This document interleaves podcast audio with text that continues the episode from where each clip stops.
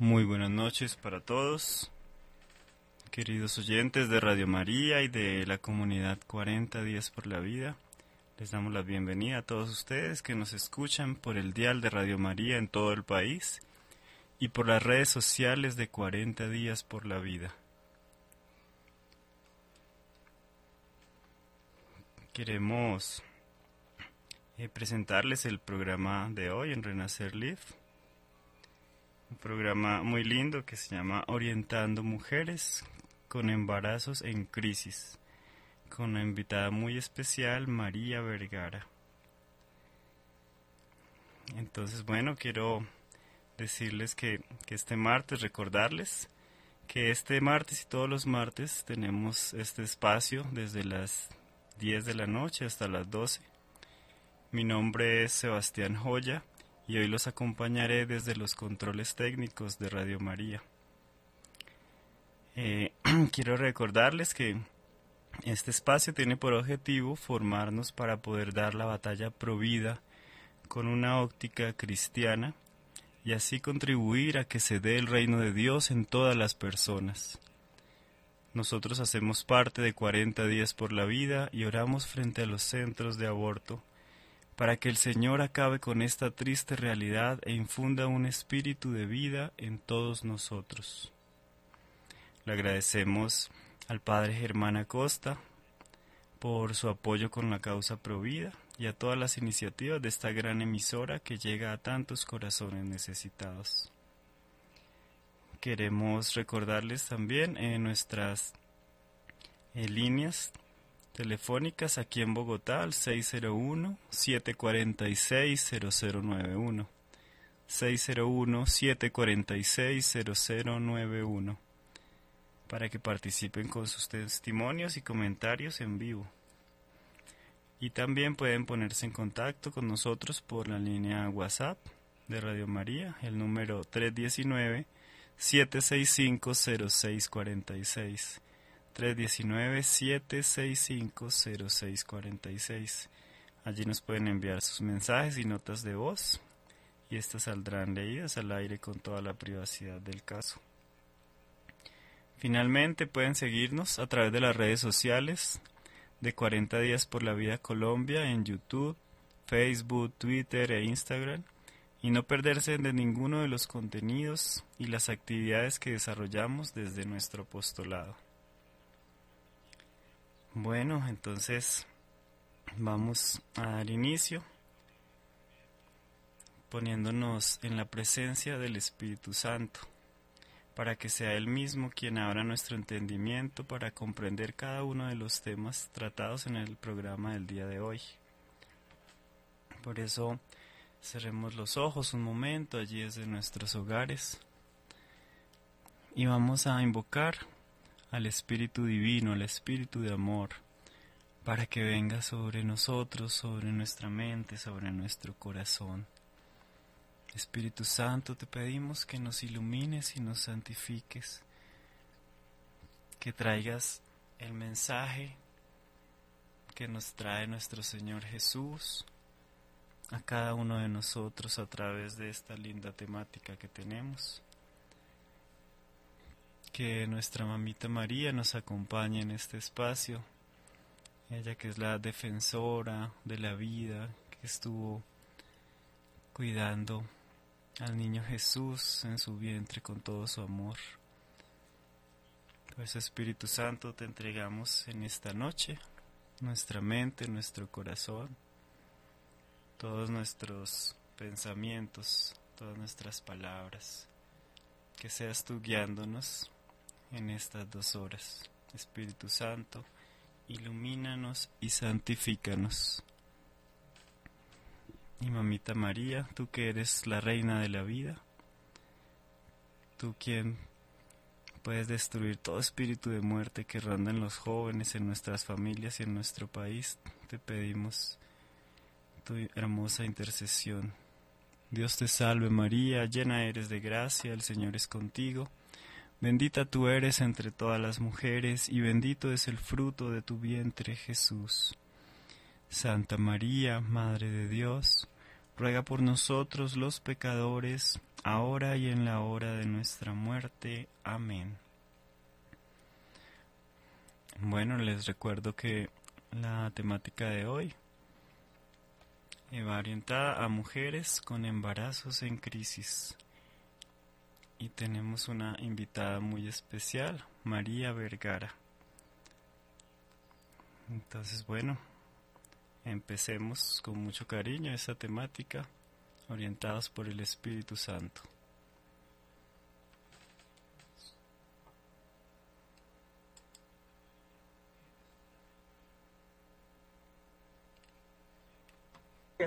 Agua Viva. Angustiada y siente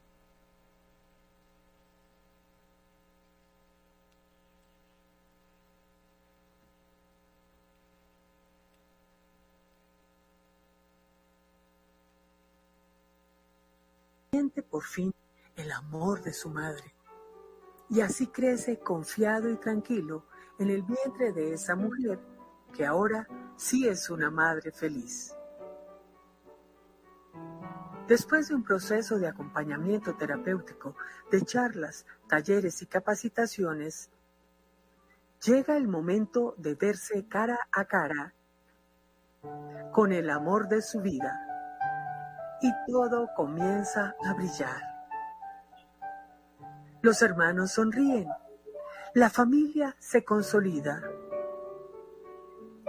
Y así, poco a poco, ella va logrando sus metas. Cientos de mujeres pasan por este proceso en Agua Viva. Superando dificultades, aprenden a disfrutar la maternidad y a cumplir todos sus sueños.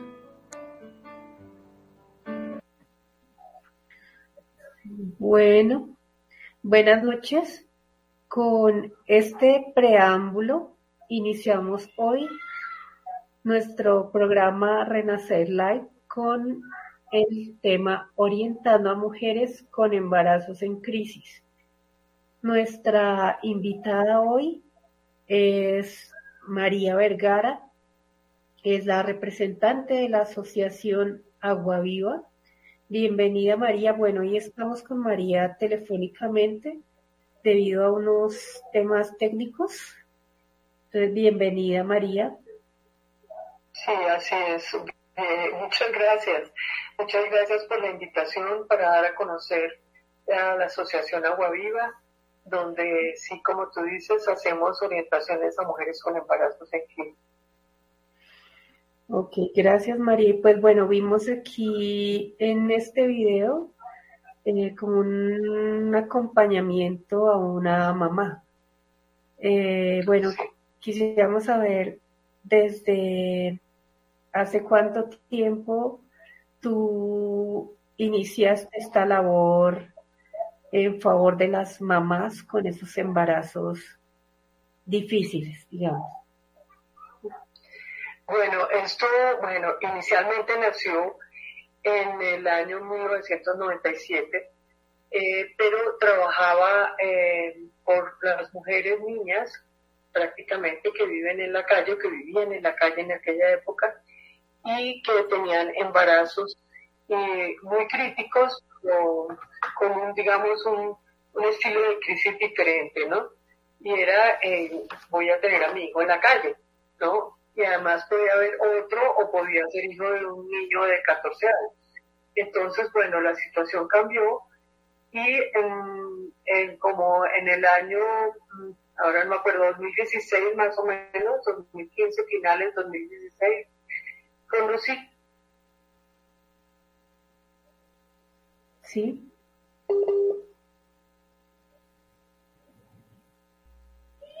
Bueno, se perdió la conexión. Listo, ya te escucho. Sí. ¿Hola? Sí, ya te escucho. Continúa, por favor. Entonces, eh, conocí el movimiento de 40 días por la vida, te decía, en el año 2015-2016 y me vinculé inmediatamente ya que em, a la Asociación Agua Viva pues ya tenía otro manejo el tema de las niñas de la calle. Gracias a Dios se había logrado pues que varias instituciones eh, se hicieran cargo de Agua Viva. el familiar también intervino y bueno, pero entonces eh, siempre existía la necesidad de, eh, de ver esas mujeres embarazadas que buscaban soluciones fáciles, ¿no? Y pues eso siempre me torturaba y de pronto veo esto en internet y pues me vinculo inmediatamente y comienzo ir a, la, a ir a las de 40 días por la vida y después a ser parte pues de todos los equipos de, del movimiento y bueno, y después termino en el 2008 orientando desde la Fundación Coalición por la Vida a todas las mujeres que venían de las vigilias con embarazos en crisis, pero en una crisis aterradora que es cuando las empujan, todo lo que sucede alrededor de ellas los empuja a abortar. Entonces ahí empezamos eh, a orientar esas mujeres. María, eh, digamos, para los que pronto no conocen el tema tan a fondo, ¿qué tipo de crisis observas tú en la vida de estas madres? Bueno, pues desde el momento en que se enteran que están embarazadas es un shock total en sus vidas y la crisis se genera a partir de, eh, primero, el preconcepto ya, el prejuicio que hay alrededor de un embarazo en una mujer de la edad que sea. Ya no es que es una niña jovencita, no es que es producto de una violación, ya no importa si es una mujer de 30 años, de 35, de 38, eh, ya hay el prejuicio de que de todas maneras se va a dañar la vida de esa mujer si tiene ese bebé. ¿Por qué? Porque un bebé le entorpece la vida.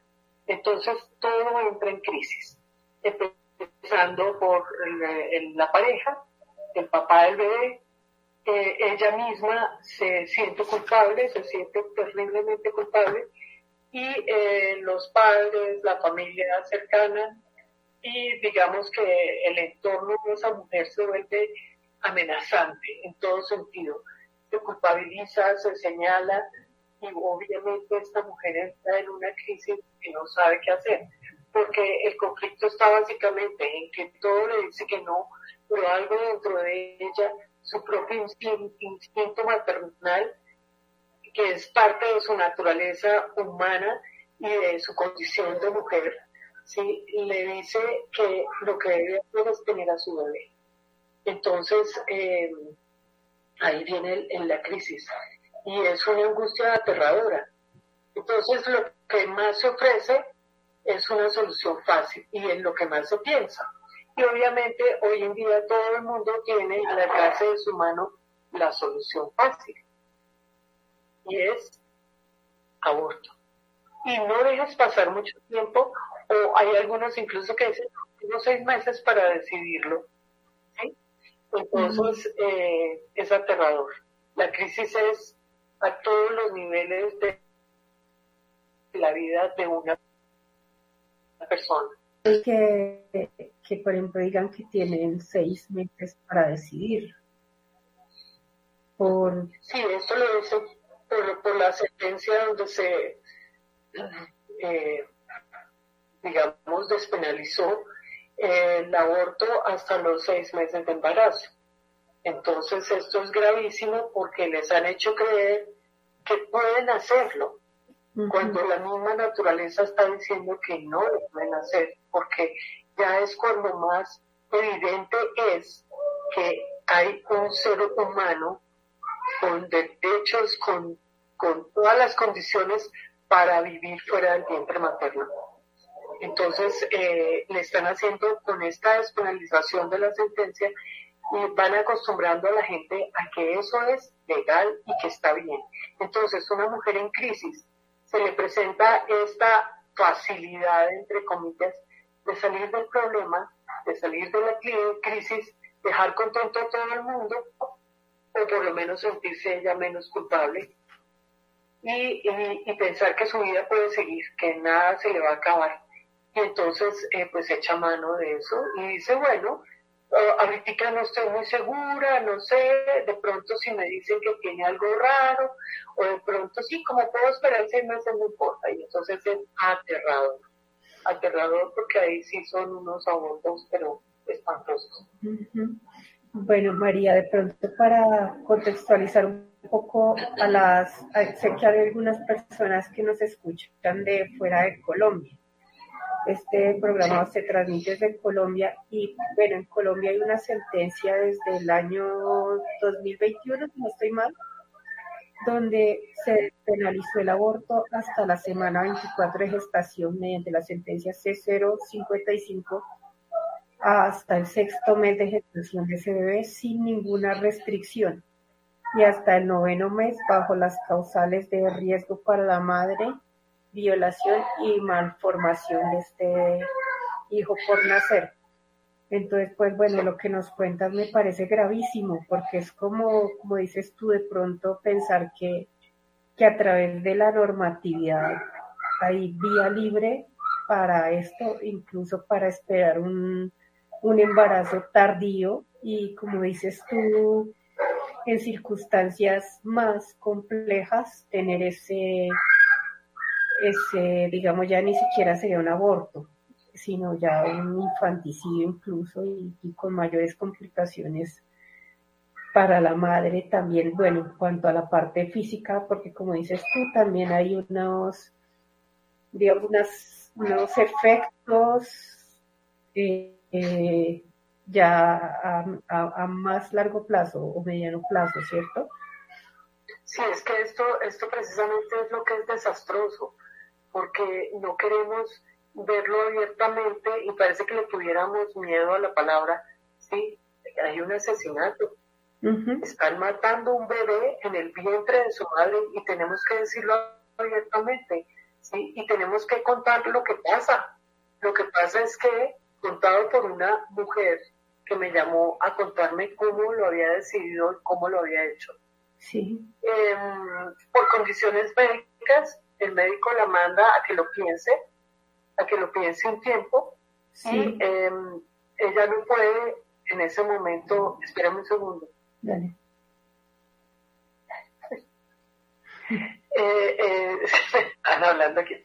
Ella no puede en ese momento, em, eh, en ese momento pensar con claridad, ¿no? ya conmigo habíamos llegado a un punto en que ella decide tener a su bebé y decide que sí, que ella va a superar sus condiciones médicas, que va a tener una vida más saludable, una buena alimentación, todo, que yo la voy a acompañar afectivamente, toda la historia, como siempre lo hacemos. Y de pronto eh, va al médico y eh, el médico le dice, no, definitivamente eso está muy mal, ya la niña está contagiada de su enfermedad, que era una diabetes contagiada y que es mejor que tome decisiones ya, porque más adelante es peor y tenía en ese momento 24 semanas y le dice, mire, ¿sabe qué? No lo piense tanto aquí, ni llame a nadie, ni le pregunte a nadie. Simplemente vaya, dése una vuelta, lo piensa y viene y me cuenta que decidió. Pero dentro del recinto clínico, ¿no? Hospitalario. Entonces ella sale y dice, sí, yo caminé y lo pensé, sí, es lo mejor, lo hago por el bien de mi bebé, porque así es como les dicen, ella va a sufrir, usted va a sufrir, usted se va a sentir culpable de haberle contagiado la diabetes. Entonces, bueno, eh, llega y le dice que sí, que toma la decisión, inmediatamente entra en un proceso de eh, unas pastillas que le dan antes de que yo la verdad es que la mente se me nubla y a veces se me olvida qué pastillas son. Porque mm. cuando me lo están contando me parece una película de terror y yo generalmente cuando estoy viendo una película de terror me tapo los ojos. ¿Cierto? Entonces me pasa lo mismo pero mentalmente. Me bloqueo y no entiendo, no entiendo qué me está diciendo, no puedo entender eso. Entonces las pastillas no sé para qué son, como para adormecer al bebé, dice ella, que para que el bebé no sienta dolor. Y luego la llevan a una sala, que no es una sala de partos, sino que es una sala como de cirugía, y ahí le, le ponen el pitocin, que es el que induce el parto, y le ponen una inyección, eh, eso tiene un nombre, pero ahora no me acuerdo, no, no es solución salina, ella me dijo otro nombre, pero igual se me cierra la mente, no sé qué pasa, y no me aprendo el nombre de esa cosa que les ponen, y parece que esto lo vienen haciendo desde hace mucho tiempo, según me han dicho, personas que están adentro, y eh, les ponen la inyección con ese medicamento en el corazón directamente del bebé. Y obviamente el corazón deja de latir. Han matado a un bebé completamente sano. Bueno, entonces de ahí viene la inducción del parto con el bebé medio muerto y eh, porque está muriendo en ese momento, ¿no? Y entonces empieza el parto y muchas veces pues como el bebé no está ayudando, no hay unas contracciones naturales, digamos, entonces eh, los ayudan a sacar con forceps. En el caso que les estaba contando, la mamá me dice, sí, me la sacaron, la niña estaba muy linda, muy grande, pero tenía su cabeza espichadita. Dije, me dijo, ve, ahí estaba lo malo. dije, ah, ya. ¿Y, y, y qué te dijeron? Que, que era la cabeza espichada, ella la vio y todo. Y, y me dice, no, eh, pues parece que venía mal. Entonces, pero tenía unas cositas rojas a los lados. Y dije, no, nena, esos son los forceps, que al no ser contracciones completamente buenas para la expulsión de un bebé muerto, pues ayudan con los forceps y les pichan la cabeza. Ya no importa porque como está muerto. Y ha habido ocasiones que nos hemos enterado que los bebés han salido vivos y al tomar su primer aliento, eh, pues nada, los tienen que desechar igual. Entonces es algo tan dramático que hasta me pongo mal con contarte. Claro, y es muy, tenemos que decirlo. Muy dramático y, duro y, mucha gente desconoce lo que tú dices. Perdón, te interrumpí, María. como, como es un derecho, es un derecho, puedes hacerlo, tienes libertad, es tu decisión, pero, pero de pronto no se muestra a fondo qué es lo que está decidiendo y qué está pasando ahí con... Sí, continúa. Sí, ¿qué es lo que está pasando realmente dentro de esa persona? No les interesa realmente, pero les hacen creer que sí. Es todo, todo un engaño. Y alguien dice, pero no puede ser que la gente sea tan mala hasta que se empieza a vivir. Y muchas de las personas que trabajan eh, como médicos, enfermeras, eh, auxiliares, lo que sea, en los centros clínicos y hospitalarios podrán darte de esto. Lo que pasa es que se extiende un tupido velo, ¿no? Sobre la situación y se normaliza diciendo, bueno, eh, fue mejor para esa bebé. No, es que era lo mejor para ella en ese momento. Pero ¿quién es la que se queda con ese drama adentro? Esa mujer. La esa mujer que dura primero al principio justificando que sí, que fue lo mejor que pudo hacer, que mi Dios la tiene en su seno, que todas estas cosas absurdas para tratar de acallar su conciencia realmente. Y, yo digo, hay derecho a coger a un ser humano y hacerle, bueno, a estos dos seres humanos y hacerle esta maldad. ¿En qué mundo estamos viviendo? Es muy triste esto. Entonces, eh, ahí es cuando cada mañana uno dice, en este momento puede haber una mujer que me está necesitando, no a mí, María Vergara, sino a todos nosotros, los que estamos oyendo esto, que podemos salir a la calle y en cualquier sitio, y les puedo decir los puntos exactos donde pueden ver las mujeres entrando a los centros de aborto, ¿sí? que están en toda la ciudad de Bogotá, en todos los países del mundo y en todas las ciudades de Colombia, e incluso en los pueblos, se maneja un comercio negro, de un mercado negro de pastillas aterrador. Eh, los hombres ya no andan con el condón en su bolsillo, sino con las pastillas. Eh, y, pues ya esto es una cosa que la gente dice, no, pues es que esto es normal, pues que aborten, ¿cuál es el problema? Y cuando tú empiezas a ver la realidad y la verdad creer e investigar, porque hoy en día todos tenemos la información a la mano, a la vista, al oído, casi que al gusto, eh, la tenemos muy, muy de frente, entonces, como podemos buscar y mirar todo eso, hagámoslo. invito a la gente a que de verdad lo haga, porque cada segundo de su vida puede ayudar a que una vida de una mamá cambie completamente. Y eso es lo que nosotros hacemos día a día, día a día. Hacer que esa mamá eh, abra un camino de luz en su vida, en vez de abrir un camino de oscuridad.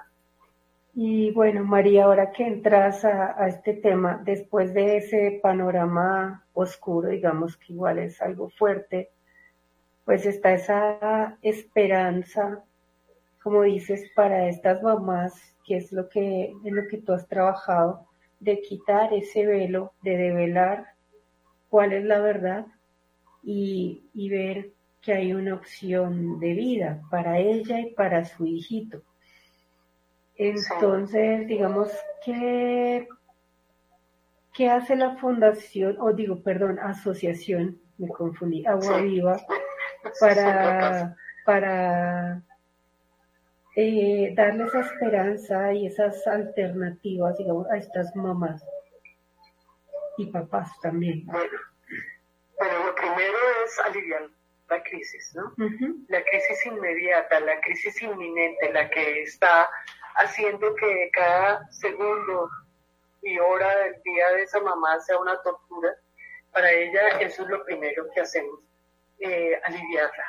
¿Cómo? Pues bueno, yo tengo una certificación en primeros auxilios psicológicos y además la experiencia, ¿no? Y como la, yo creo que la iluminación del Espíritu Santo de verdad que pido todos los días, eh, porque esto, esto es simplemente conectar el corazón de uno como mujer o como hombre a esa mujer o a ese señor o a ese papá y conectar con ellos de corazón a corazón, como siempre se ha dicho, y, poder decirle, mira, la realidad es esta, no la que tú estás imaginando, no la que te están diciendo. Entonces, al establecer un principio de realidad básico, ya esa persona dice, uy, aquí me están hablando de una cosa diferente y empieza a ver las cosas de un modo distinto.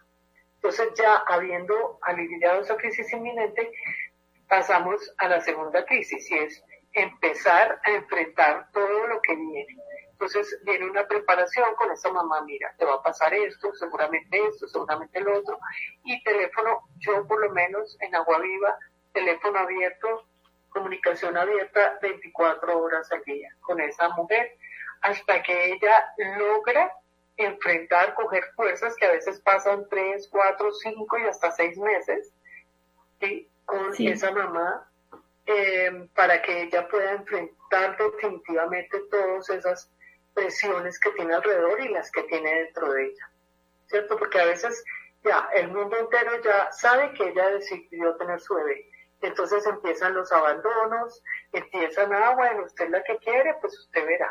Entonces ahí viene el refuerzo, que es cuando empezamos a que el, el entorno de esa mujer conozca que hay otras personas, muchas, que somos todos nosotros, los proyectos que somos muchísimos en el mundo, que estamos dándole la mano a esa mamá y que esa mamá no se va a soltar de nuestra mano. Entonces, como que empieza una reacción rara, ¿no? Eh, eh, el papá del bebé o se pierde definitivamente, que a veces es bueno que pase, yo no quisiera que fuera así, pero bueno, ese es otro tema que quiero tocar y más adelante. Y eh, lo otro es la reacción contraria de la familia. Ah, no, ella tiene una familia. Nosotros la vamos a apoyar. O se unen a nosotros o simplemente recogen a su, a su mujer, a su hija, a su hermana, ¿no? De uh la relación. Y empiezan a acogerla entonces empieza uno ya un acompañamiento terapéutico que lo llamamos en agua viva y es em, empezar a establecer esos vínculos que desde el principio se establecen obviamente, vínculos de confianza con esos seres humanos, porque son muchos los que conforman todo el entorno de esa persona, es toda su familia. Entonces fíjate que con una mujer que nosotros eh, ayudemos, acompañemos. Es, un acompañamiento como el que tú haces con esa amiga que tú quieres entrañablemente. Así es, eso es todo lo que necesitas. No juzgarla, no decirle cosas que la hagan sentir culpable y simplemente estar ahí para apoyarla en sus decisiones. Ellas consultan todo, preguntan qué debo hacer ahora, María, qué hago en esto, qué hago en lo otro, te llaman a cualquier hora a veces, ¿sí? Y ahí tú no puedes decir, ay, cómo molesta esta muchachita. No, no, y yo les digo, estoy ahí para ti 24 horas. Sí, a veces uno está que no da más. Entonces yo les digo, mira, por ahora te digo que mañana a las 6 de la mañana estoy hablando contigo bueno, pero duérmete tranquila que esta noche no va a pasar nada. Y mañana a las seis de la mañana ahí estoy llamando. Que no, puede faltar de eso, ¿sí? Y también, por si yo falto o falta, pues le doy otros apoyos a donde ella puede de pronto acudir, ¿sí? Em, entonces ya viene todo ese acompañamiento terapéutico y es una belleza, porque no es lo mismo que una terapia psicológica. ¿sí? Yo no soy psicóloga, no soy, no, yo no estudié psicología, es distinto, pero uno puede ser un psicólogo eh, sabiendo, respetando criterios éticos, sí que uno no puede pasar ciertos límites ni puede meterse en la cabeza de una persona, dañarle la cabeza, sino lo contrario, es simplemente una persona que quiere apoyar y conducir y orientar de la mejor manera las decisiones de esa mujer. Y mira, yo llevo ya haciendo esto todos los días, todos los días, no una, sino alrededor de cinco veces en el día, desde el 2008.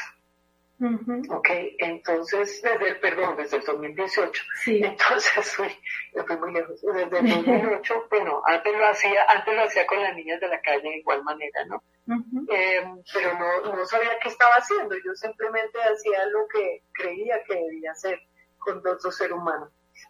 Eh, hay que estar muy estable emocionalmente tú para no dejarte afectar, obviamente, y eh, pensar que aunque tú en un momento dado no sepas resolver, la ayuda siempre viene de arriba. Yo no sé de dónde sale, pero sale. Yo a veces digo, yo por qué le estoy diciendo esto a estas señoras y nunca se me va a ocurrir hacerlo conmigo, ¿sí? Por ejemplo, y para mí ahí está el Espíritu Santo. Y si no, bueno, el que no quiere hablar del Espíritu Santo, pues la sabiduría del universo, digamos, no sé cómo llamarlo de una manera absoluta. Ser superior. Pero para los que somos un ser superior, para los que somos creyentes, pues para mí es el Espíritu Santo y católicos, pues es eso. Entonces es algo maravilloso, maravilloso y de verdad que ahí sí te preguntas, bueno, ¿yo qué estoy haciendo en este mundo? Pues yo ya sé lo que tengo que hacer, yo sé lo que estoy haciendo acá. Y me siento tan feliz que solo le pido a Dios que me dé muchos años de vida porque pues yo ya soy un poquito mayor, estoy empezando a ser una adulta mayor y no es fácil. Y, pero eh, eso es la mejor recompensa que uno puede tener. Y se lo digo a los jóvenes porque hoy en día hay niñas jovencitas que conozco que parecen unas viejitas y tienen, porque ya han vivido muy rápido cosas muy fuertes que les han tocado de primera mano y resulta que son las mejores maestras. Eh, y otro, otro llamado que me gustaría hacer aprovechando estos micrófonos es eh, a los hombres, a los hombres, no se pierdan de esta belleza, no se pierdan de la paternidad, no se pierdan de estas mujeres, de verlas florecer, hermosas, como las veo yo, mira, era una mujer escuálida, eh, arrugada, vegetada, con 20, 19, 18 años, eh, llorando, pero haciéndose la fuerte, ¿no? Como brava.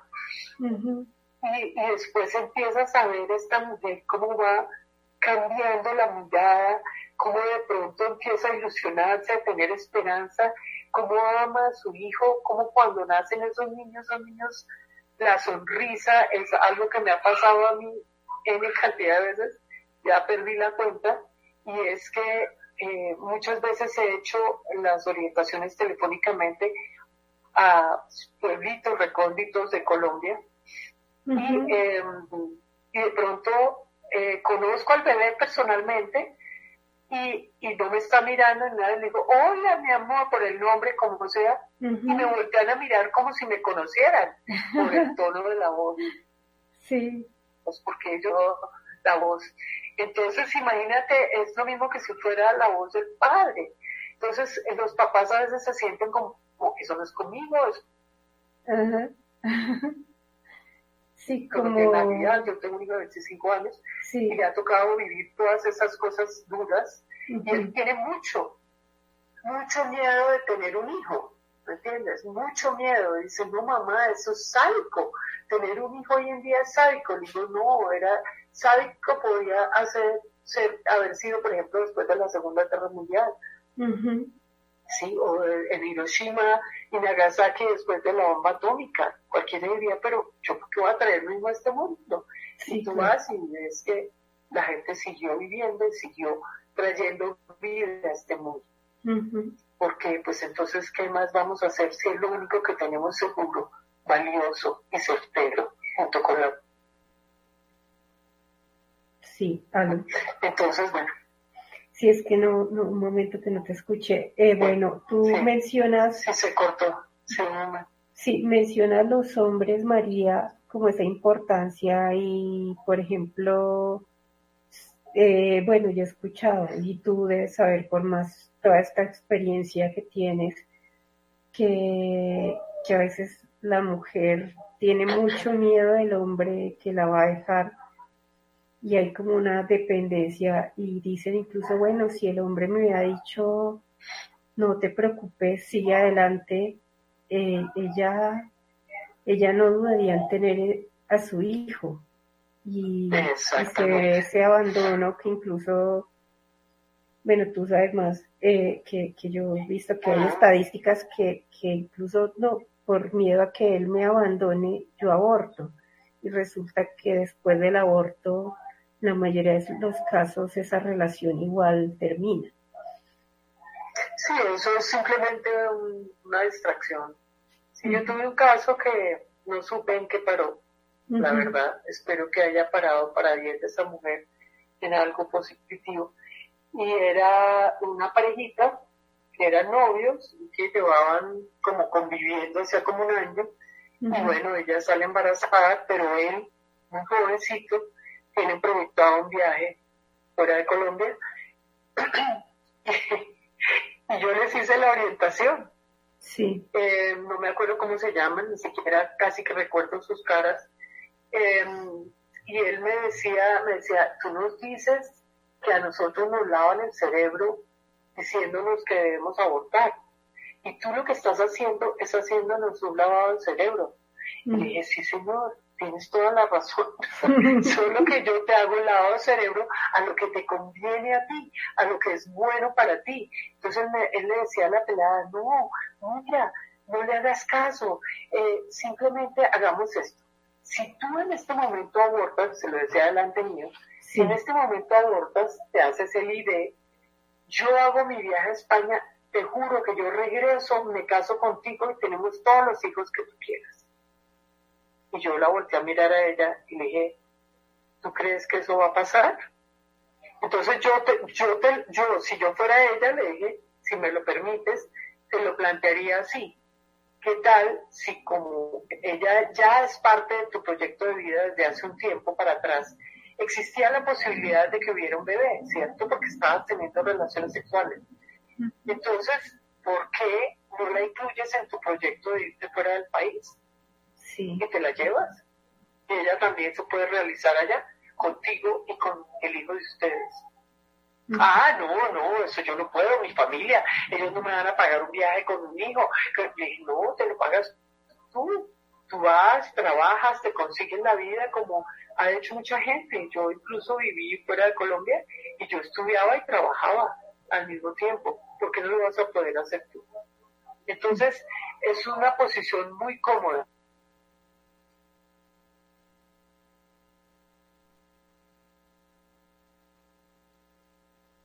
Yo nunca he querido que mi, mi hijo tenga una vida en la que su comodidad esté por encima de la vida de otro ser humano.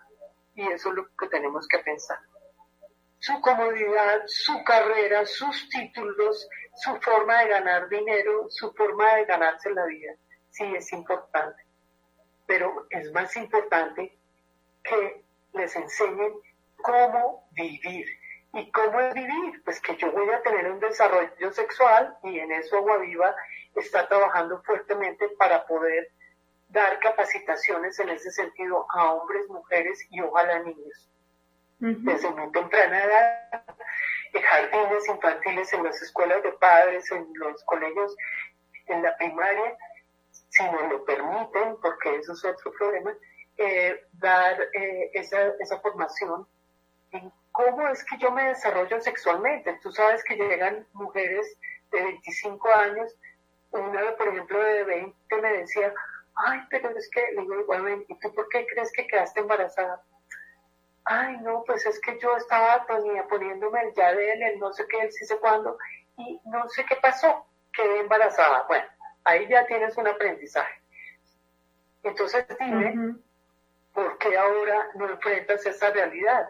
Entonces me dice, ay, no, porque yo estoy muy chiquita para ser mamá. Dije, perdóname, si tú estás lo suficientemente adulta para tener relaciones sexuales, tienes que estar lo suficientemente adulta para ser mamá. Porque la consecuencia de una relación sexual es tener un hijo. Y no es un castigo al placer. No, es que tiene que ir dentro de un proyecto de vida. Y para yo hacer un proyecto de vida, lo primero que tengo que hacer es conocerme a mí misma o a mí mismo. Y la mayoría de ellas ni siquiera saben cuándo ovula una mujer ni cuánto dura un óvulo vivo, ni cuánto dura un espermatozoide vivo. Solo saben qué anticonceptivos usar, cuándo ponérselos, cuándo tomarse la pastilla el día después, qué pastillas son las que se pueden tomar para abortar, cuánto dura el aborto, qué les va a pasar.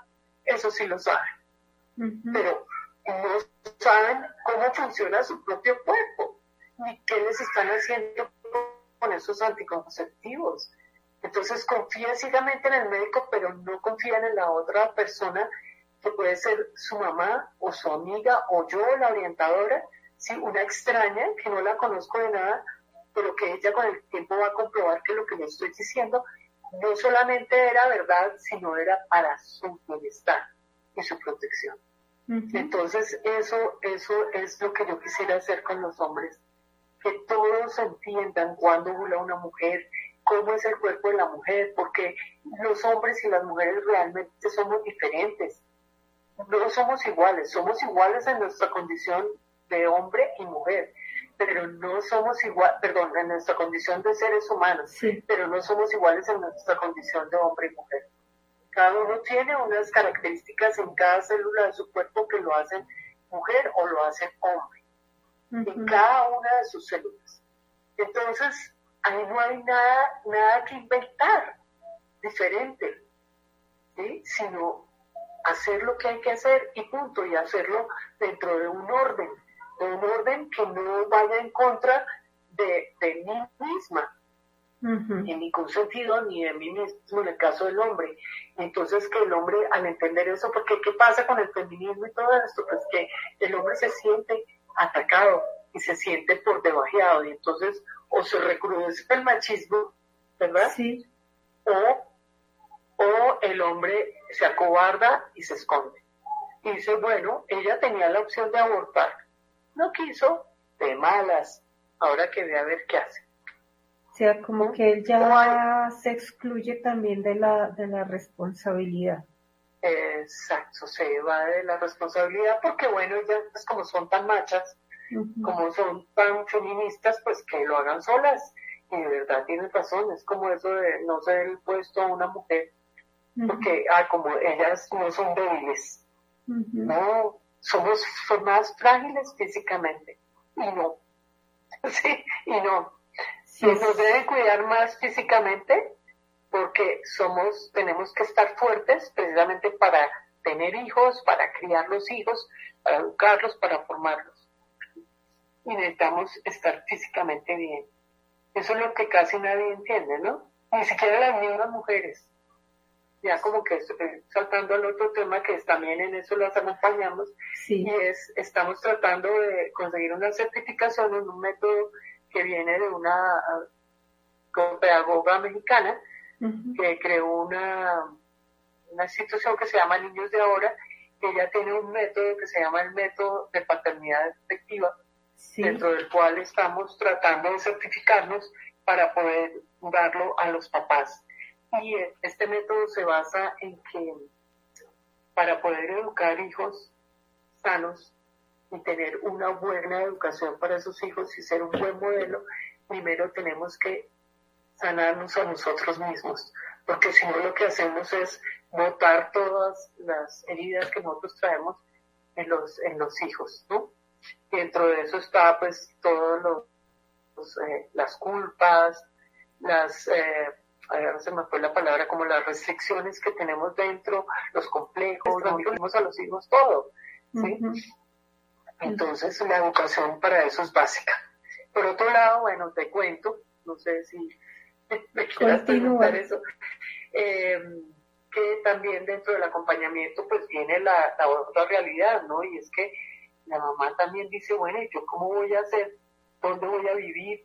Eh, ¿Cómo voy a mantener a mis hijos? Porque a veces son varios, o a mi hijo, y yo solita con mi hijo en una casa, eso da mucha angustia, ¿sí? Sí, mucho miedo, mucha, eh, se siente uno que el hijo es como el culpable, y entonces uno empieza a pobretear al hijo, bueno.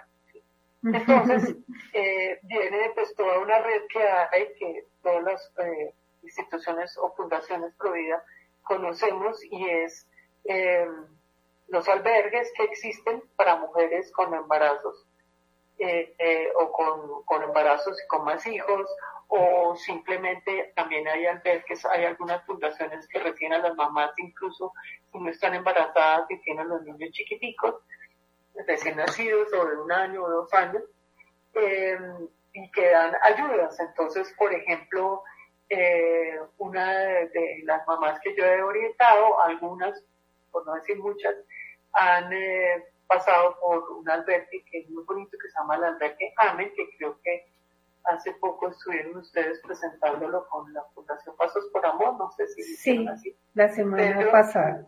Bueno, entonces... Sí, pues es sí, ese espacio. Exactamente, entonces, entonces es, es, es lindísimo ese albergue, es, les da toda, todo el apoyo como si estuvieran en su casa, en la casa de su papá, de su mamá, eh, como tienen su cuarto lindo, eh, no, la llenan de cosas, de bienestar, de amor, de libertad, pero con reglas y con normas. Y entonces eh, ellas se reestructuran totalmente, se apoyan totalmente y después de que nace el bebé, estando en el albergue, ellas tienen un tiempo también para luego organizar su vida, ¿no? Y salir ya más fortalecidas. Entonces ahí también eh, nosotros tenemos esa parte en que eh, mientras ellas están en el albergue o, eh, o mientras están con nosotros, si tienen casa donde vivir, si tienen familia, incluso si tienen pareja, o si el papá del niño está presente, incluso si están casadas con todas las de la ley, tienen más hijos, las acompañamos y les fomentamos el emprendimiento a través de talleres productivos de emprendimiento que eh, si quieres podemos mostrarlos, que eh, les, las conducen durante un tiempo trabajando en el, en el, taller productivo, ellas van creando su emprendimiento van aprendiendo cómo se maneja un emprendimiento. Y a través de este trabajo se les hace un pequeño ahorro que se les entrega después de un tiempo, que eso se, se acuerda con la mamá, se les entrega y eh, con eso ellas pueden capitalizar su emprendimiento. Y les aconsejamos que aunque consigan trabajo, aunque estudien, aunque sigan estudiando, aunque ya hayan terminado su carrera, estén trabajando, empleadas o lo que sea, siempre conserven su emprendimiento, porque es algo que siempre les va a dar una seguridad y una base firme. Eh, bueno, María, voy a proyectar la, el video sobre los emprendimientos y ya volvemos. Bueno, Ambrosía de Chocolate y la Asociación Agua Viva se unen para presentarte los mejores regalos para tu mamá. Corazón de chocolate, estuche, pulsera, perlas de río tartaleta frutos rojos, portagafas perlas, bombones, pulsera navy, finas tabletas de ricos sabores para pasar la tarde. Recuerda que apoyamos a mujeres con embarazos en crisis. Maravillosas historias de superación y amor. Contáctanos. Eh, bueno, eh, gracias por esta, bueno, este video. Ahí aparecen las, las redes de Agua Viva. Digamos, no las podemos mencionar por, eh, por la emisora pronto el teléfono, pero bueno, voy a poner acá a los que ven esto y bueno, los que están escuchándonos.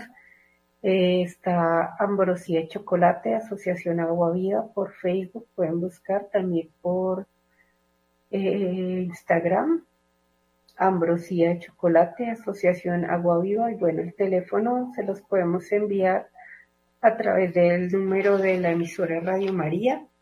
Nos pueden preguntar por el WhatsApp de Radio María, número 319-765-0646.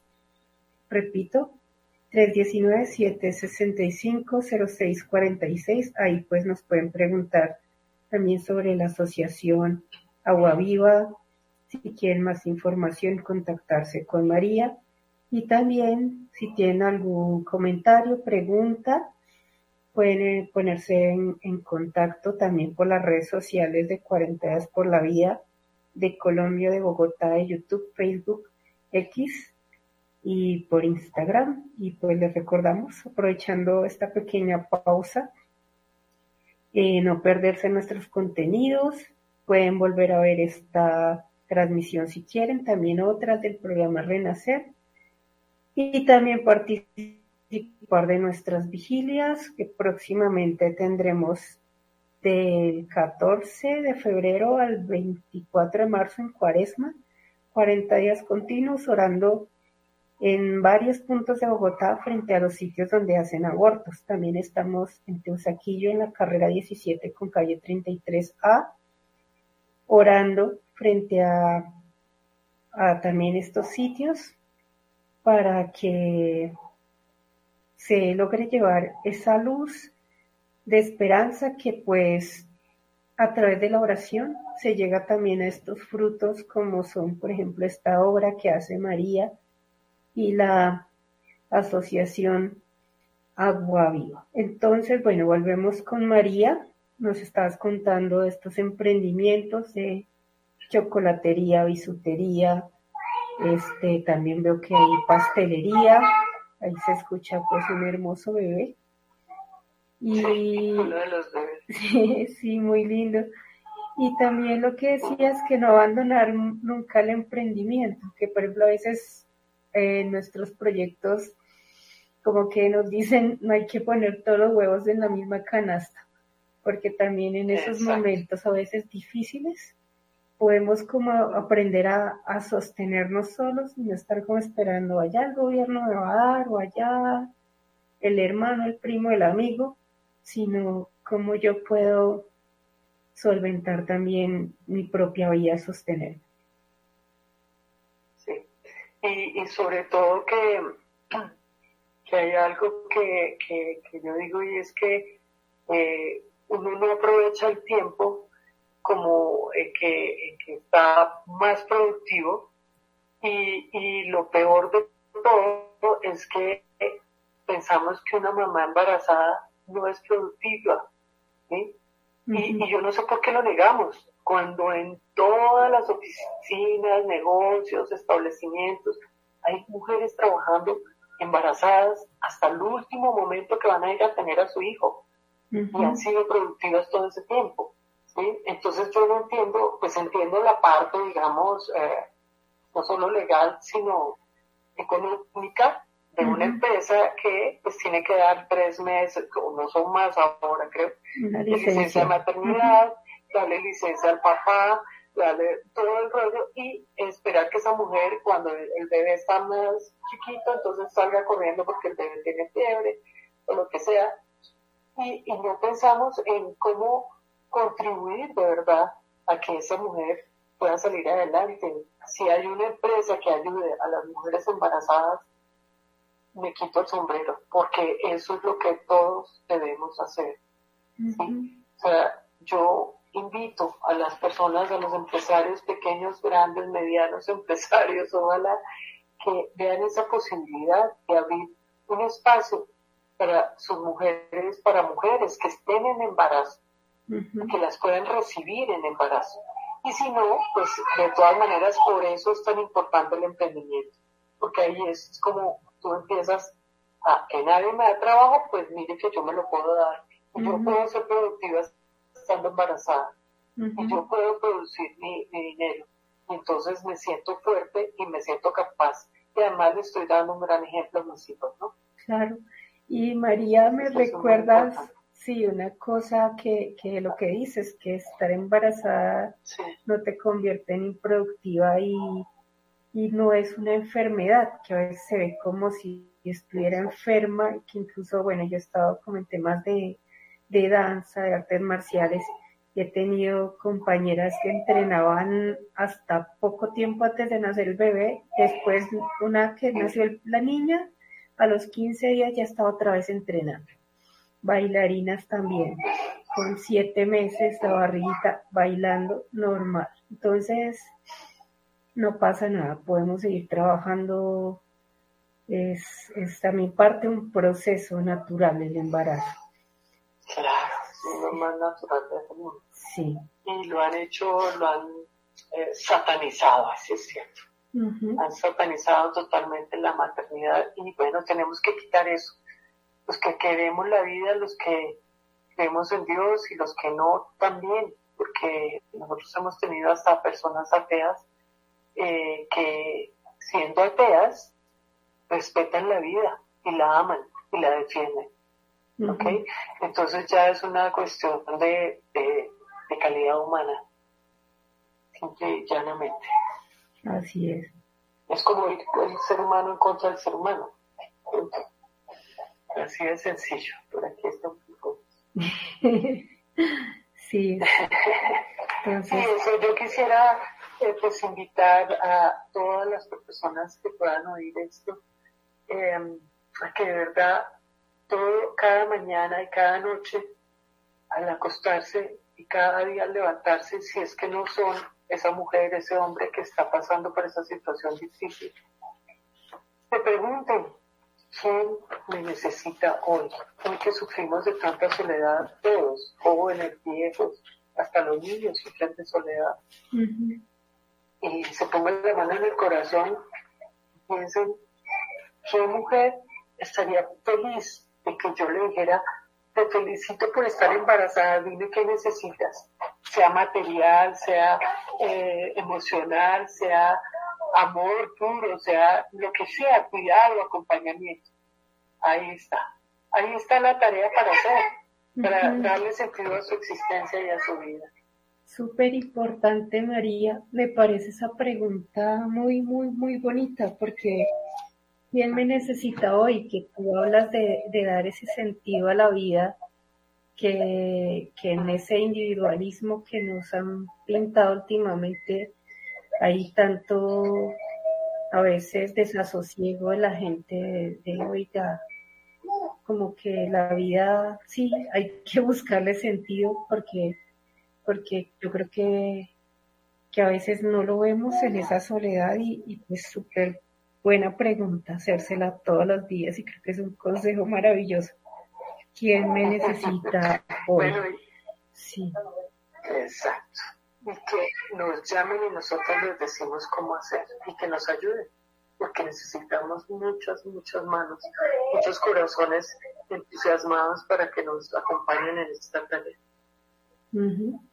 Así es, y, y tienen también muchos proyectos por desarrollar, el de el de papás, que esa formación también pues es importante, como dices también, por cómo llego a mi, a, mi embarazo, o sea, toda causa, que dices, tiene un, un, e, hay un efecto en lo que hacemos y, y cómo llevamos esa sexualidad, esa maternidad, esa paternidad.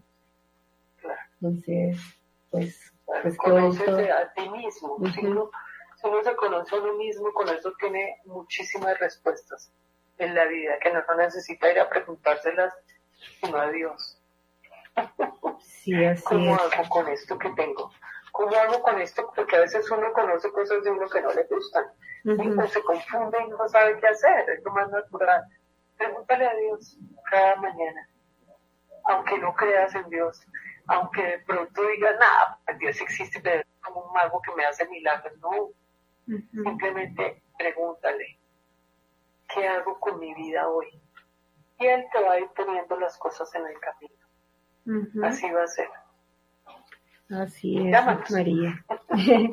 sí, bueno, y bueno, ya digamos con esta invitación y llegando hacia el final de nuestro programa, que, bueno, hasta la primera parte de nuestro programa, ¿cómo piensas que, que la sociedad, las personas pueden involucrarse en esta labor, en este apostolado y, y aportar a este tema pro vida?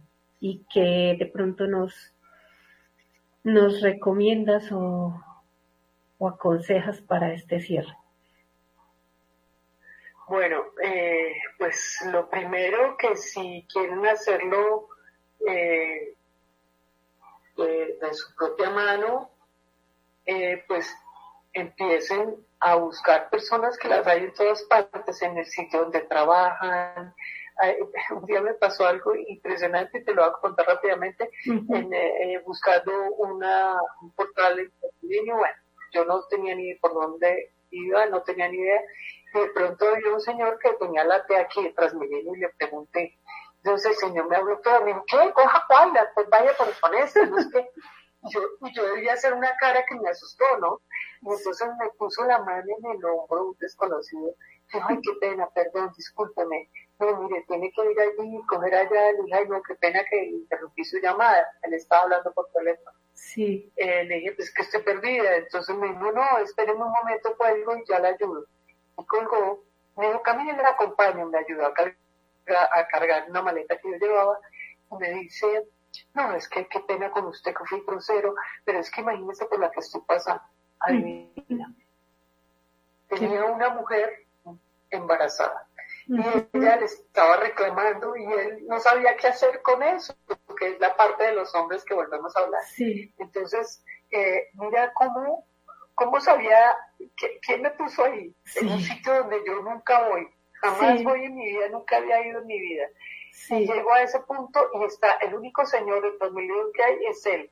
Y tenía ese problema que yo le podía ayudar a solucionar, o por lo menos darle una luz de esperanza. Y así fue, nos fuimos caminando todo el tiempo, casi no me deja entrar al vagón. y bueno, intercambiamos teléfonos, etcétera. Y, pues bueno, eso es la recomendación que yo hago, que estén abiertos a escuchar a los demás cuando están en la calle en sus sitios de trabajo, en sus sitios de estudio. Eso es lo que yo recomiendo. Abran su corazón, no piensen que es el gobierno que dicta leyes, es que en Europa están más avanzados o la humanidad tiene que extinguirse porque es una porquería.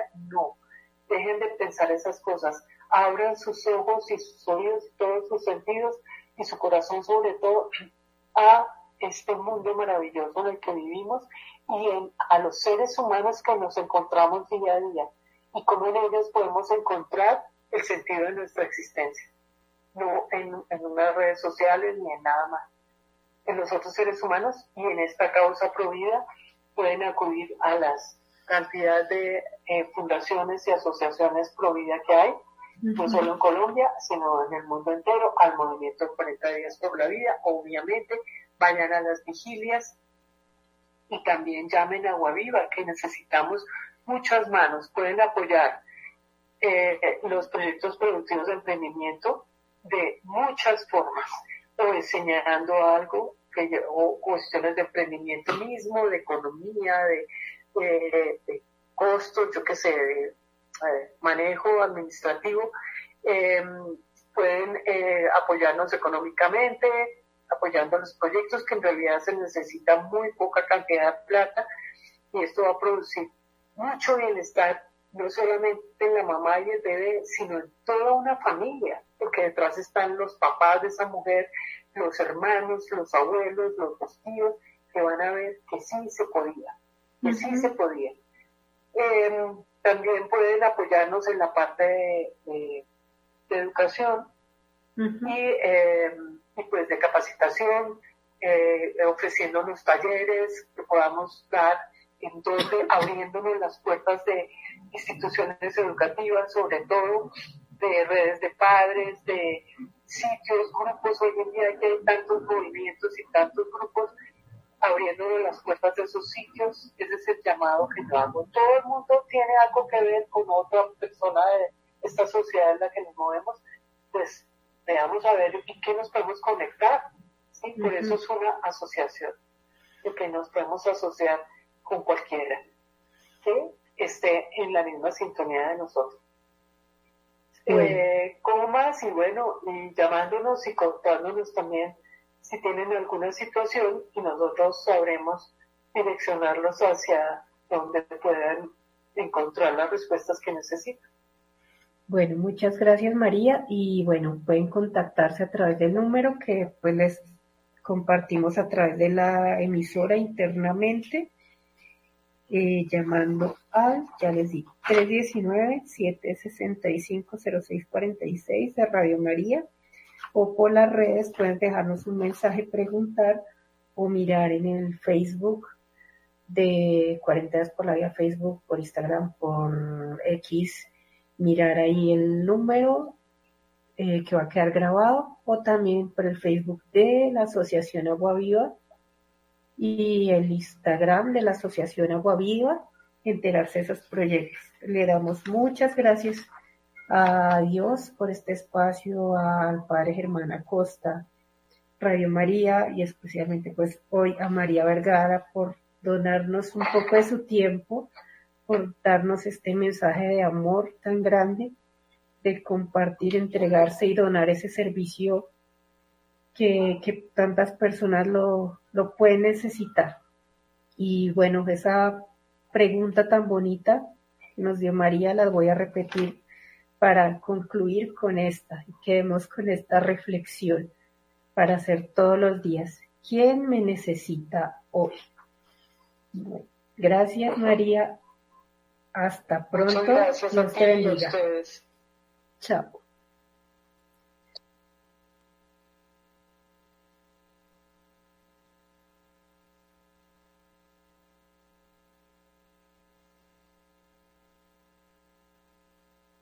Agradecemos a María por este momento que compartió con nosotros María Vergara en este programa orientando a las mujeres con embarazos en crisis.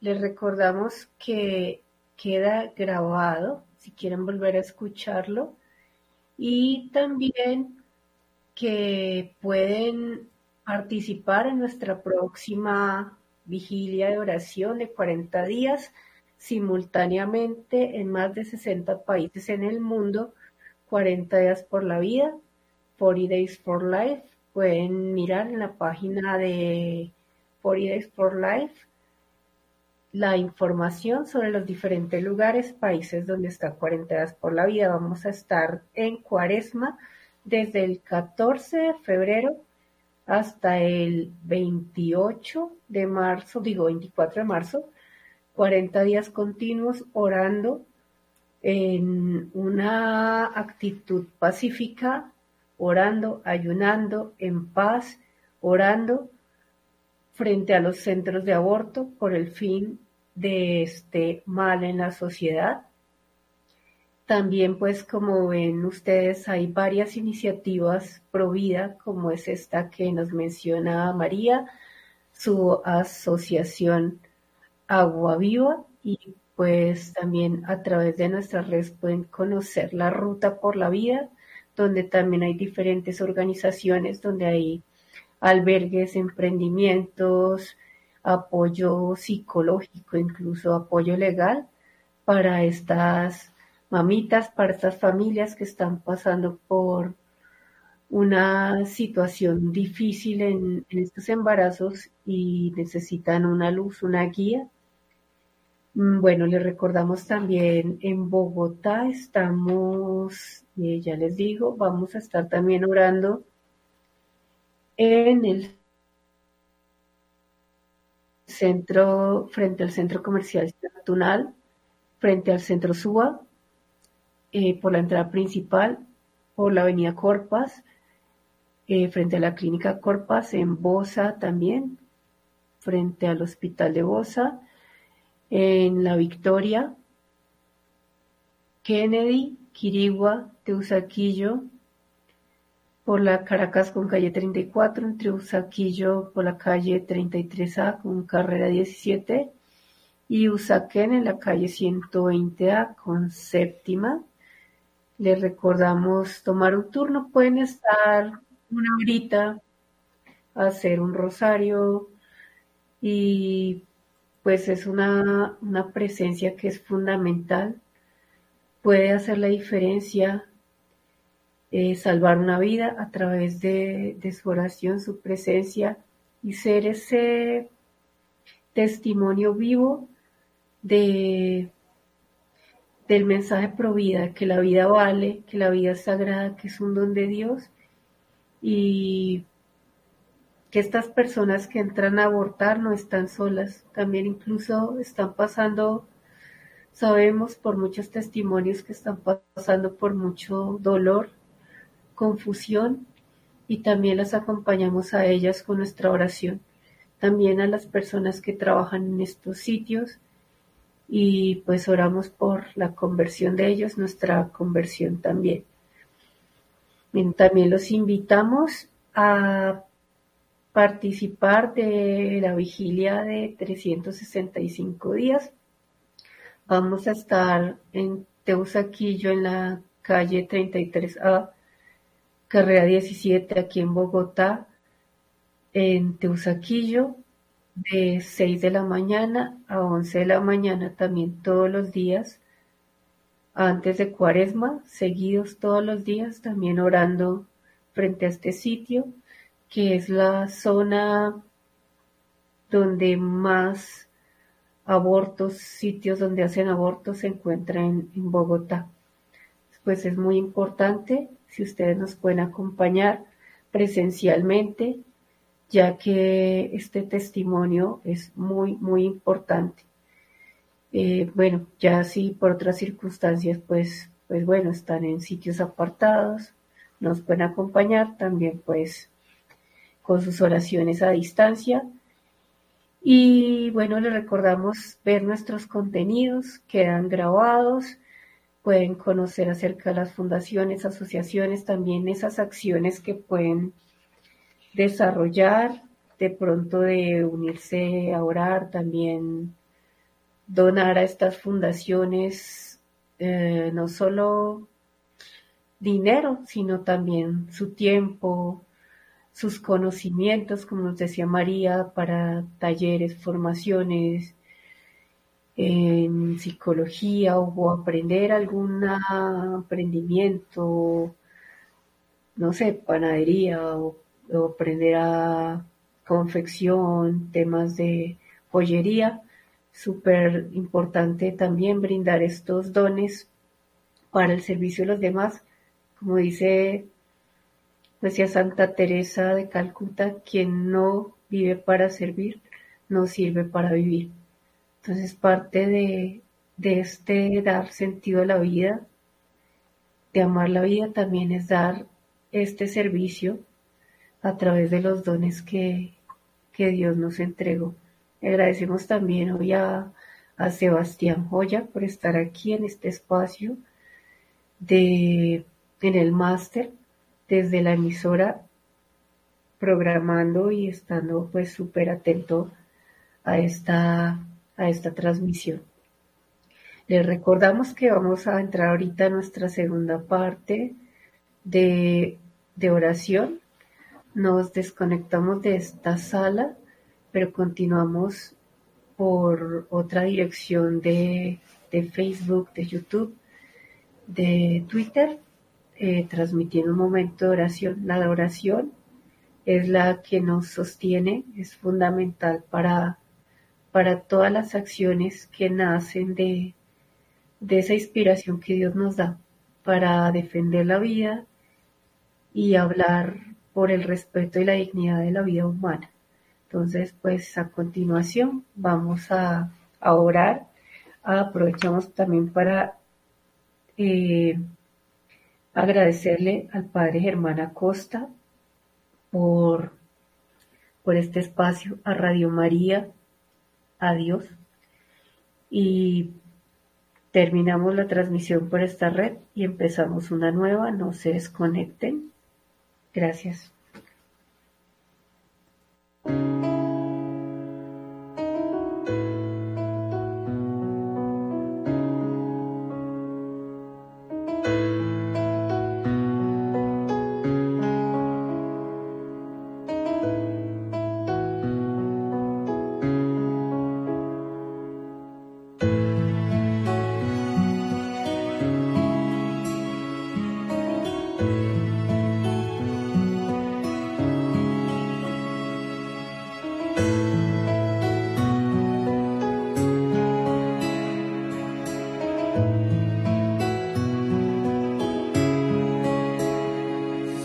pasar. Pasado ya los meses y mi panza va creciendo. La alegría de tenerte en mi corazón va envolviendo. Agradecida estoy con Dios por llevarte aquí en mi vientre. Eres una bendición y me muero por ya verte. Prometo cuidarte y nunca abandonarte. Siempre estaré para ti. Quiero que llegues a ser grande. Debes tener valor para luchar por lo que quieres en la vida. Nada es fácil, el camino a veces duele. Nunca pierdas la fe, pues yo siempre lo he sabido. Dios es la verdad, con él nunca estarás perdido. Y en oscuridad él alumbrará tus camino susurrándote al oído, hijo, siempre estaré contigo. Solo le pido a Dios que me dé las fuerzas para seguir delante, mis heridas estén abiertas. Ustedes son mi vida, por ustedes todo daría, porque el amor de madre todo soportaría. No hay amor tan grande como el de una madre tan valiente y cariñoso, digno de ser admirable. Nunca estarás solo, pues tu madre te acompaña y aunque en físico no estés, su presencia nunca falta. No hay amor tan grande como el de una madre tan valiente y cariñoso, digno de ser admirable. Nunca estarás solo, pues tu madre te acompaña y aunque en físico no estés, su presencia nunca falta. Aunque en ocasiones me sentía desmayar, siempre había algo que me hacía reaccionar. La sonrisa de mi hija es algo espectacular y a veces con tan solo eso me podía animar. Yo siendo tan joven mi país debí dejar Con mi niña de dos años en mi vientre otra más Mi corazón tenía un nudo y mi alma un vacío Y en mi mente certidumbre de que llegaría a pasar Hoy pido perdón por todo lo que yo pensé y todas estas veces que hasta de mí yo dudé. Pero hoy en día me mantengo firme en fe, agradeciendo cada día todo lo que superé. No hay amor tan grande como el de una madre tan valiente y cariñoso, digno de ser admirable. Nunca estarás solo, pues tu madre te acompaña y aunque en físico no esté, su presencia nunca falta. Hoy quiero decirles que son una bendición, lo que me motiva a diario a darles siempre es lo mejor. Sé que no soy perfecta, pero me mantengo fuerte sin el apoyo de sus padres, pero dando siempre frente. Me siento orgullosa de que me llamen mamá, de mirarlas a la cara y poderlas abrazar. Solo espero que la vida me permita acompañar, que cumplan todas sus metas y no se queden atrás. Por último les digo, deben siempre sonreír porque el tiempo pasa y no se puede revertir. Actúen con el corazón y entreguen siempre lo mejor, porque aunque les paguen mal, la bondad viene de Dios.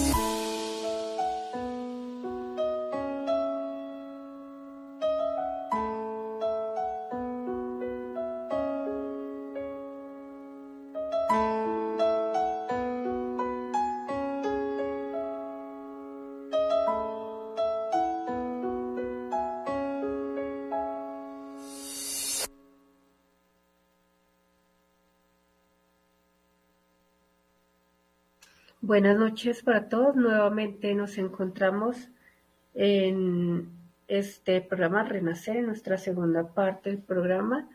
Iniciamos con nuestro espacio de oración. Les recordamos ponerse en contacto con nosotros a través de la línea telefónica 601-746-0091, 601-746-0091 y nos pueden mencionar sus necesidades de oración en vivo también pueden poner sus intenciones por la caja de comentarios, por redes sociales y, y ponemos en oración todas sus intenciones. Le doy paso a Cristina Sierra de la vigilia de Quirigua. También pues me encuentro aquí Julián Hernández de la vigilia de Suba. Y bueno, si nos pueden escribir también qué opinan del programa de hoy sobre la fundación, digo, la asociación Agua Viva y si tienen comentarios, preguntas, escribirlas o enviarlas por por el número de la emisora. Bienvenida, Cristina. Hola, Julianita, buenas noches. Buenas noches. Gracias, gracias por ese programa tan hermoso de hoy, como todos estos programas formativos que nos están presentando cada martes. Bueno, en este espacio de oración nos ponemos ante la presencia de nuestro Señor diciendo, en el nombre del Padre, del Hijo y del Espíritu Santo. Amén. Oh Señor mío Jesucristo, postrado ante tu divina presencia, suplico a tu amorosísimo corazón que quiera admitirme a la dolorosa meditación de las veinticuatro horas de tu pasión en las que por amor nuestro quisiste sufrir tanto en tu cuerpo adorable y en tu alma santísima, hasta llegar a la muerte de cruz. Ayúdame, dame tu gracia, amor, profunda compasión y entendimiento de tus padecimientos, mientras medito esta primera hora y por aquellas horas que no puedo meditar te ofrezco la voluntad que tengo de meditarlas y es mi intención meditarlas durante todas aquellas horas en las que estoy obligado a ocuparme de mis deberes o a dormir. Acepta, oh misericordioso Señor, mi amorosa intención y haz que sea de provecho para mí y para muchos como si efectivamente hiciera santamente todo lo que quisiera practicar. Te doy gracias, oh Jesús mío, por haberme llamado a unirme a ti por medio de la oración. Y para complacerte todavía más, tomo tus pensamientos, tu lengua, tu corazón, y con ellos quiero orar fundiéndome del todo en tu bondad y en tu amor y extendiendo mis brazos para abrazarte, apoyo mi cabeza sobre tu corazón y empiezo. En esta primera hora de la pasión vamos a colocar ese dolor de Jesús y ese dolor de la Santísima Madre. Esta es la hora de las cinco a las seis de la tarde, donde Jesús se despide de su Madre Santísima. ¿Cuántos bebecitos? ¿Cuántos hijitos de la edad que sea dentro del vientre o ya nacidos? ¿Cuántos hijos deben separarse de sus madres? ¿Cuántos asesinados? ¿Cuántos asesinados por su propia mamita? ¿Cuántos hijos raptados secuestrados, encarcelados. Nos unimos a nuestra Santísima Madre en esta hora donde se acerca la hora de la separación. Y ella dice que quiere estar junto a Él. Dame tu amor y tus reparaciones. Dame tu dolor, que junto contigo quiero seguir paso a paso a mi adorado Jesús. Ya Jesús viene, y tú con el alma rebosante de amor corres a su encuentro, y al verlo tan pálido y triste se te rompe el corazón por el dolor. Las fuerzas te abandonan y estás a punto de desplomarte a sus pies. Oh dulce Madre, ¿sabes para qué ha venido Jesús? Ha venido para decirte por última vez adiós, para decirte su última palabra, para recibir tu último abrazo. Madre mía, me abrazo a ti con toda la ternura de la que es capaz mi pobre corazón, para que abrazado y unido a ti pueda yo también recibir los abrazos de mi adorado Jesús. ¿Me desdeñarás acaso o no es más bien un consuelo para tu corazón tener un alma a tu lado que comparta contigo tus penas, tus afectos y tus reparaciones? En este momento colocamos a todas las mamitas que han perdido a sus bebés ya sea por aborto provocado, por aborto espontáneo, por la razón que sea, a todas esas mamitas que han perdido a sus hijos secuestrados en la guerra, de cualquier manera. En esta hora tan desgarradora para tu tiernísimo corazón, ¿qué lección nos das?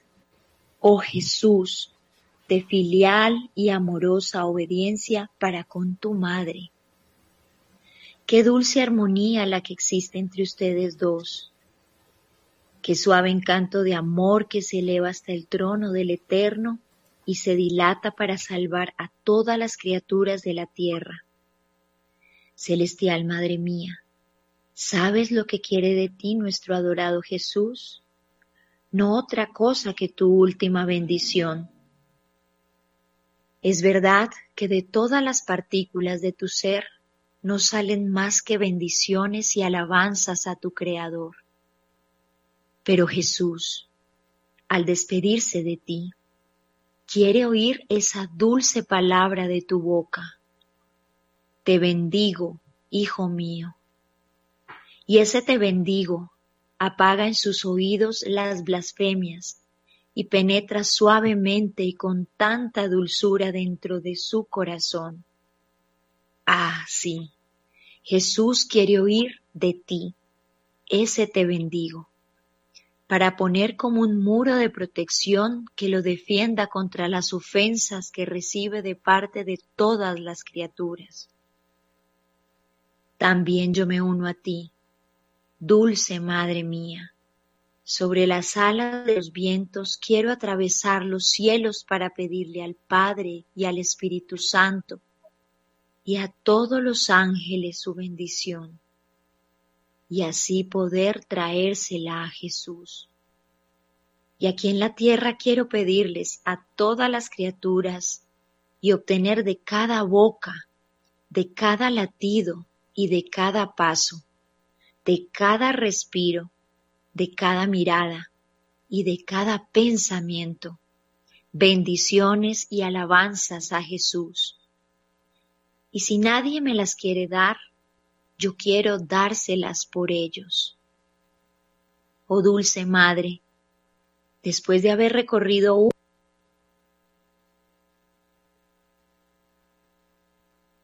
Trinidad, a los ángeles, a todas las criaturas, a la luz del sol, al perfume de las flores, a las olas del mar, a cada soplo de viento, a cada llama de fuego, a cada hoja que se mueve al parpadear de las estrellas, a cada movimiento de la naturaleza, un te bendigo.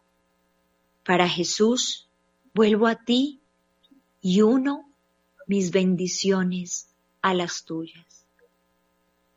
Dulce Madre mía, veo que tú recibes consuelo y alivio y le ofreces a Jesús mis bendiciones para reparar todas las blasfemias y las maldiciones que recibe de parte de las criaturas. Pero mientras yo te ofrezco todo, oigo tu voz que dice temblando, Hijo, bendíceme tú también a mí. Dulce amor mío, bendíceme a mí también al bendecir a tu madre. bendice mis pensamientos, mi corazón, mis manos, mis pasos, mis obras, y mientras bendices a tu madre, bendice también a todas las criaturas. En este momento pidamos esa bendición de Jesús a todas esas mamitas que han pasado por este flagelo, a las que están pensando en abortar. Reciban esa bendición de Jesús a punto de separarse de su madre. Madres, bendigan a sus hijos. Si no nacieron, bendíganlos. Si ya nacieron y los tienen, bendíganlos. Madre mía, al ver el rostro de Jesús pálido, triste y afligido, se despierta en ti el recuerdo de los dolores que dentro de poco tendrá que sufrir. Prevés su rostro cubierto de salivazos y lo bendices. Su cabeza traspasada por las espinas. Sus ojos vendados, su cuerpo destrozado por la flagelación. Sus manos y sus pies atravesados por los clavos y por todo lo bendices y por todos aquellos lugares por los que irá pasando, tú los sigues con tus bendiciones. Yo también junto contigo los sigo cuando Jesús será flagelado, clavado en la cruz, abofeteado, coronado de espinas. En todo hallará junto con tus bendiciones las mías. Oh Jesús, Madre mía, los compadezco. Es inmenso su dolor en estos últimos momentos. Parece que el corazón de uno destroce el corazón del otro. Madre Santísima, arranca mi corazón de la tierra y átalo fuertemente a Jesús para que abrazado a Él pueda tomar parte en tus dolores. Y mientras se estrechan y se abrazan el uno al otro, mientras se ven y se besan por última vez, quiero estar entre sus corazones para poder recibir yo también sus últimos besos, sus últimos abrazos. No ven que no puedo vivir sin ustedes a pesar de mis miserias y de mi frialdad? Jesús, Madre mía, ténganme abrazado a ustedes. Denme su amor, su voluntad. Hieran mi pobre corazón. Estréchenme en sus brazos. Y junto contigo, oh dulce Madre mía, quiero seguir paso a paso a mi adorado Jesús con la intención de darle consuelo, alivio, amor y reparación por todos. Jesús mío, junto con tu madre, beso tu pie izquierdo, suplicándote que quieras perdonarme a mí y a todas las criaturas por todas las veces que no hemos caminado hacia Dios beso tu pie derecho. Perdóname y perdónanos a todos por todas las veces que no hemos seguido la perfección que tú querías de nosotros. Beso tu mano izquierda, comunícanos tu pureza. Beso tu mano derecha y tú bendice todos los latidos de mi corazón. mis pensamientos, mis afectos, para que teniendo el mismo valor que tiene tu bendición, todos queden santificados junto conmigo. Bendice también a todas las criaturas, y que tu bendición sea el sello de la salvación de sus almas Oh Jesús, junto con tu madre te abrazo y besando tu corazón, te ruego que pongas entre tu corazón y el de tu Madre Santísima, el mío, para que se alimente continuamente de su amor, de su dolor, de sus mismos afectos y deseos y de su misma vida. Amén.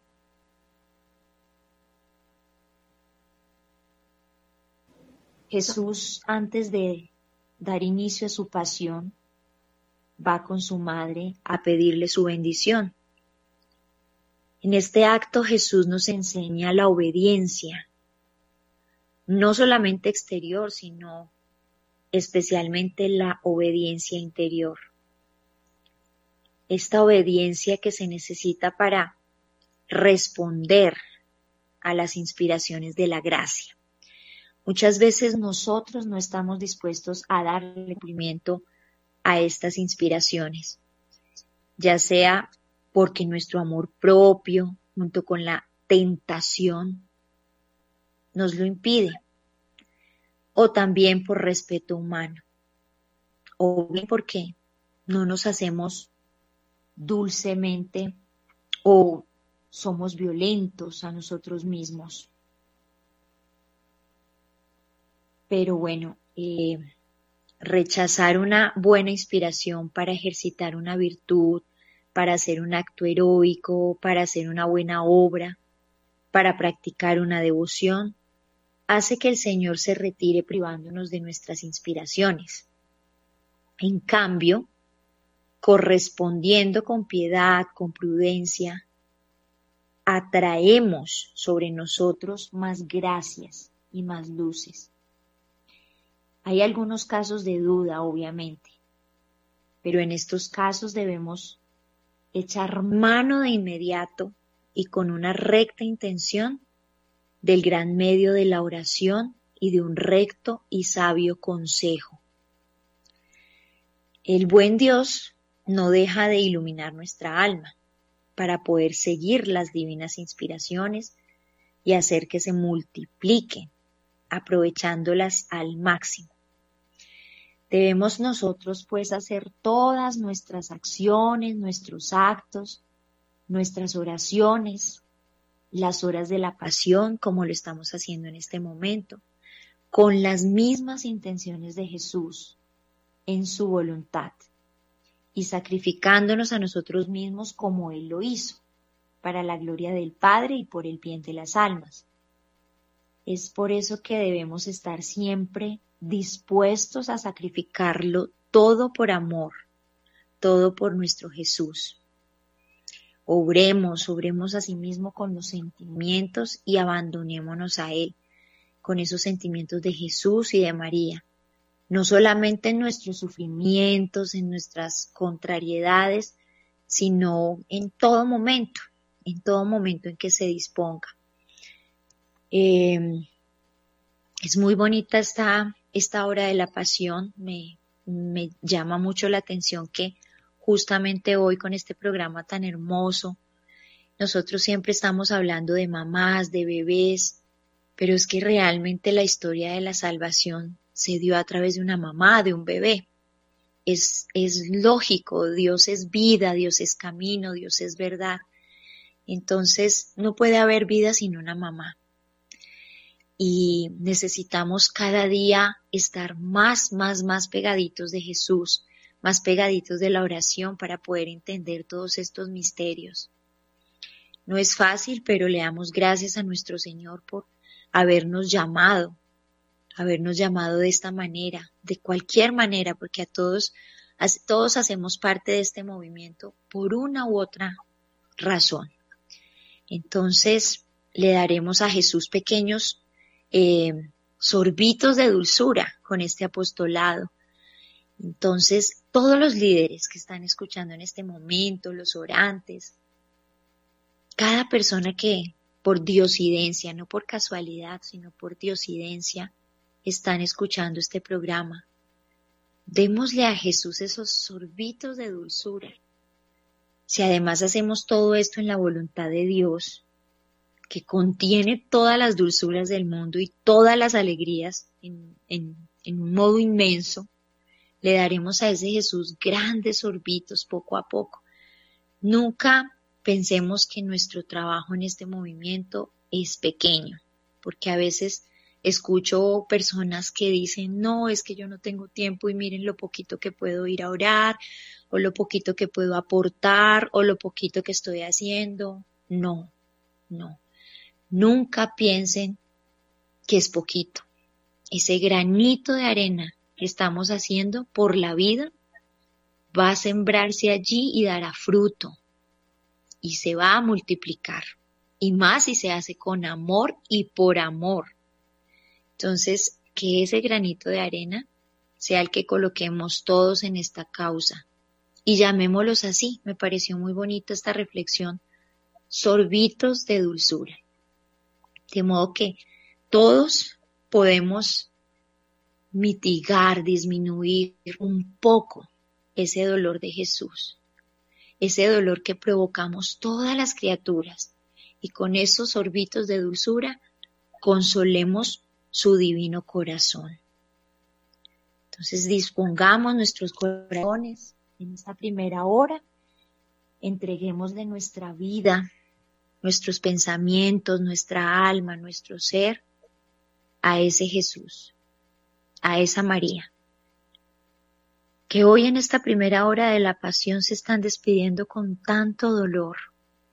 Ofrezcamos ese dolor, ese dolor de estas dos almas benditas, de Jesús y de María, por todos esos niños que han sido separados de sus padres, por esos bebés que no vieron la luz, por esas mamitas que sufren haberse separado de sus hijos.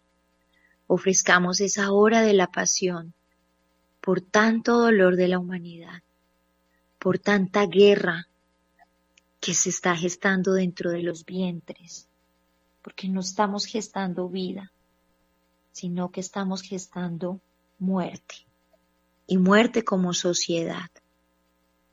Para nadie es un secreto que nuestro dinero, nuestros impuestos, se están yendo a clínicas y hospitales que promueven los abortos.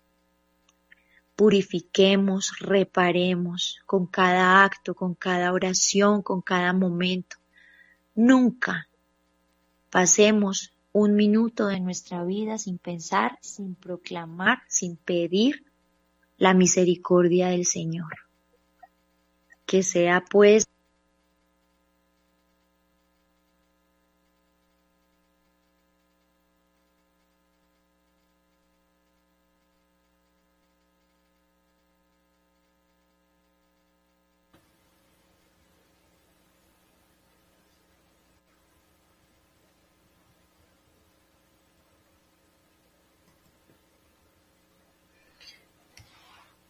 Pidamos siempre la bendición de Dios para hacer que todas nuestras acciones tengan el toque de la divinidad y atraigan sobre todos y cada uno de nosotros y sobre todas las criaturas, especialmente estas criaturas que están por nacer, que se están gestando, las bendiciones del cielo. Jesús mío, que tu bendición nos preceda, nos acompañe y nos siga, para que todo lo que hagamos lleve el sello de tu bendición. Que en esta noche que va finalizando en este día, tengamos esa bendición de nuestras familias, hermanos, hermanas, padres, que nos permitas llenarnos de tu Santo Espíritu, Señor, para sanar esas heridas de las familias, ese dolor, ese miedo, a veces impide eh, aceptar la maternidad, aceptar la vida que esas tristezas, dolores que nos han llevado a, la muerte espiritual, eh, se sanen y nos llenemos de ese amor a la vida, de esa alegría de Dios y de, de la santidad, de la santidad que, que nuestro Santísimo Señor nos da a beber cada día de nuestras vidas.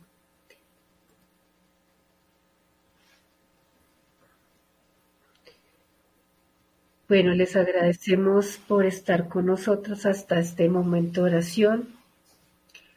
Ya en este cierre damos gracias también a Cristina por estar compartiendo este momento y hacer esta oración tan hermosa, esta reflexión de las horas de la pasión de Luisa Picarreta. A Sebastián también le agradecemos por esta bendición de estar aquí acompañándonos en la emisora desde el máster. Gracias a Dios, al Padre Germán Acosta Radio María, por permitirnos compartir con todos los oyentes, con todos los que están aquí escuchando y quienes están también por las redes y nos van a escuchar en diferido. Por gracias por porque están aquí, por su vida le entregamos a Dios también esa vida de ustedes. Damos gracias por estos medios de comunicación que nos permiten estar juntos, unidos, como, como hermanos en Cristo por, por esta obra donde se busca defender la vida. Le recordamos, somos 40 días por la vida programa Renacer Live. Estamos los martes de 10 de la noche hasta medianoche. Y síganos también por nuestras redes sociales, Facebook, YouTube, X. Y compartan este programa. Compartir también es llevar ese mensaje de vida, de evangelización les recordamos también inscribirse a la campaña de Cuarentena por la Vida en Colombia y en el mundo entero.